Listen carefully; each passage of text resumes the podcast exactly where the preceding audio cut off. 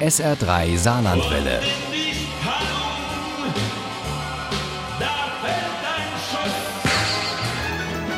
Der Krimi-Tipp. Bei dem Wetter ab auf die Couch und Buch ausgepackt. Passt doch gut zum Samstagabend und daneben natürlich auch schön das Radio weiter plätschern lassen. Nur welches Buch? Wir hätten da was für Sie. Es ist wieder Zeit für den SR3 Krimi-Tipp und der wird heute nichts für schwache Nerven. Im Thriller Die Einsamkeit der Schuldigen, das Verlies von Nienke Joss entführt ein Mann eine Frau und vergewaltigt sie immer wieder. SR3-Reporterin Nadine Thielen hat das Buch gelesen. Ich habe da so eine Angewohnheit. Wenn ich Bücher lese, die nur schwer zu ertragen sind, wo es wirklich heftig, eklig und grausam wird, dann muss ich meine Fingernägel immer in die Handballen drücken. Bei Nienke Joss Thriller Die Einsamkeit der Schuldigen, das Verlies, habe ich fast nichts anderes gemacht.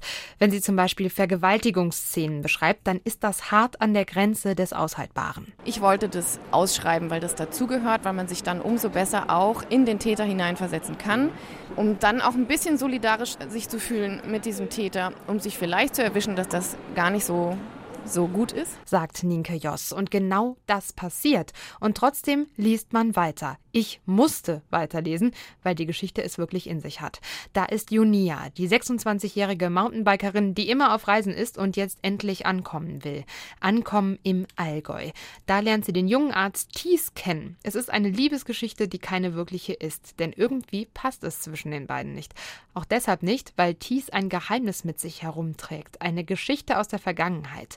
Junia ahnt, dass es etwas mit Thies unangenehmem Freund Ruben zu tun hat. Junia begann Ruben zu hassen. Er war unangemessen von sich überzeugt, missionarisch, wusste alles, aber auch alles besser, musste betonen, dass er immer und überall der Gewinner war. Dabei bevormundete er Thies mit einer Selbstverständlichkeit, dass sich Junia auf die Zunge beißen musste, um eine Eskalation zu vermeiden. Und dann ist da Theodor Stein, der Psychotherapeut, der immerzu heimgesucht wird von dieser Frau, Eleanor Moos, die einen ganz besonderen Auftrag für den Therapeuten hätte. Außerdem Ann, die Frau, die es bei ihrem eigenen Mann nicht mehr aushält und verschwindet. Und schließlich ist da der Aal. Perfide plant er, wie er eine Frau entführt, in einem Häuschen im Wald gefangen hält, um sie dann immer wieder zu vergewaltigen. Und das macht er dann auch. Er parkte sein Auto vor der Hütte und ging hinein. Zu seiner Erleichterung lag sie unter der schweren Daunendecke und dem Polarschlafsack, ihre Augen immer noch verbunden.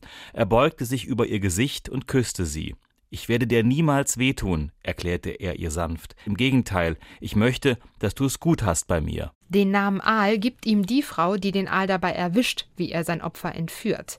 Junia, Thies, Ruben, Theodor, Eleanor, Ann und der Aal. Sie alle gehören irgendwie zusammen.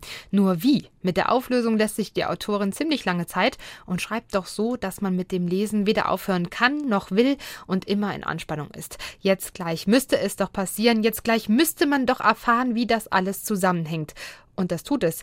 Aber wie, verrät Nienke Jus erst in den letzten Kapiteln. Mir ist wichtig, dass der Leser versteht, dass es die Passagen braucht, um das Ausmaß der Katastrophe, die alle Handlungen in der Summe dazu führen, zu dieser großen Katastrophe, dass der die verstehen und nachvollziehen kann. Dass er die praktisch am eigenen Leib spürt. Die Wiesbadenerin Nienke Joss findet da Worte, wo andere es noch nicht einmal wagen anzudeuten. Sie beschreibt detailliert, wie ein Vergewaltiger eine Frau entführt, sich an ihr vergeht und was er dabei denkt. Als Leser erschrickt man darüber, dass man plötzlich die Motive des Täters nachvollziehen kann und gleichzeitig erfasst ein tiefes Entsetzen. Das und die kluge Verschachtelung einer spannenden Story machen erst Erstling Die Einsamkeit der Schuldigen, das Verlies höchst lesenswert. Ein Buch, das man kaum aus der Hand legen kann. Die Einsamkeit der Schuldigen, das Verlies von Nienke Joss, ist bei Meiner erschienen. Das Taschenbuch hat 508 Seiten und kostet 16 Euro. Das E-Book gibt es für 10,99 Euro. Ohne Krimi geht die Mimi nie ins Bett. Für Mimi und andere Krimi-Fans. SR3 Saarlandwelle. Hören, was ein Land fühlt.